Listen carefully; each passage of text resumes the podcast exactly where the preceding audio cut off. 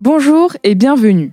Écrivain, multi-entrepreneur et surtout picard, Jean-Sébastien Hongre est une personne attachante. À la tête du groupe Team Inside qu'il va vous présenter, il est un observateur quotidien de l'évolution des métiers du digital.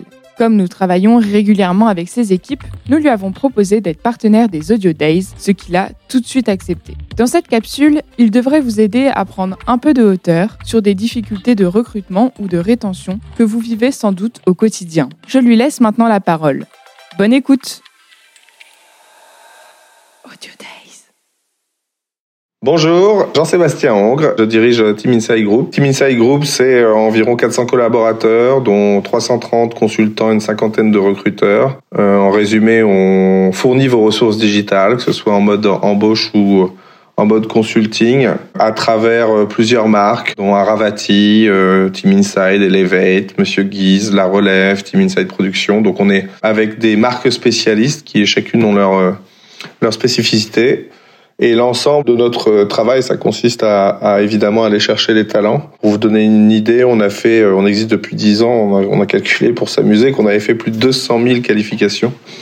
Et aujourd'hui, on a euh, une cinquantaine d'entretiens par semaine. Je précise que nos consultants ne sont pas des développeurs informatiques, on est vraiment sur tous les métiers hors technique. Donc ça va du chef de projet au product owner en passant par le euh, l'UI, l'UX, le chef de projet e-marketing, euh, le chef de projet fonctionnel. Qu'est-ce qui nous caractérise finalement, ou plutôt qu'est-ce que j'ai envie de vous dire aujourd'hui? J'ai envie de vous parler de la, cette tension qu'on qu'on voit hein, sur le marché de l'emploi, qui est assez euh, intense, qui se justifie entre guillemets par bah, d'abord une belle croissance l'année dernière, mais aussi quand même un phénomène de plusieurs phénomènes liés au Covid. Il y a le phénomène de bah, la grande démission, ça a fait la une du point pour ceux qui l'ont vu, je crois que c'était la semaine dernière.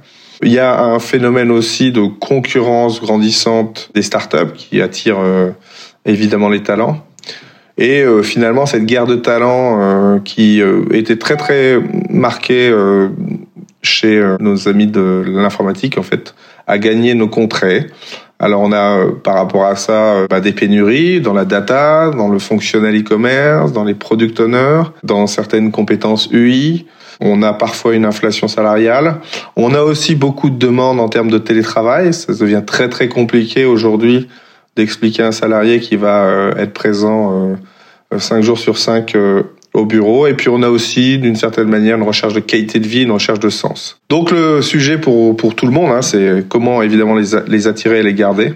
Je crois qu'il y a à la base quand même un, un vrai constat, c'est que la révolution numérique a modifié le rapport au travail parce que euh, de facto, le digital engendre une décentralisation des pouvoirs, de l'information et des décisions. Le partage et l'accès à la connaissance euh, instantané et l'agilité en tout, la transparence aussi, voilà, ça c'est vraiment des, des attentes. Et les nouvelles générations, elles éprouvent vraiment des difficultés lorsqu'elles sont confrontées à des hiérarchies euh, mécaniques, pyramidales, qui imposent des allers-retours, pour la moindre décision, des process lourds, des circuits de validation et parfois euh, qui sont euh, capables de bloquer l'action. C'est euh, pourquoi le mode projet chez ces générations est plébiscité. on voit bien aussi que le mode projet, il influe sur leur mode de travail, puisqu'on a beaucoup d'une explosion du nombre des freelances. On a, nous, on constate le succès de notre modèle où on a des consultants qui sont, qui finalement jouissent d'une diversité de missions, mais ils ont la sécurité du CDI puisque nous, on les embauche euh, essentiellement en CDI, euh, notamment dans les, euh, les dix premières années de carrière, de, de pas s'installer chez un annonceur et d'essayer de pouvoir avoir une diversité aussi de missions, ça c'est une attente forte qu'on voit. C'est important et par rapport à ça, évidemment, les RH doivent s'adapter, elles doivent être plus agiles et plus rapides.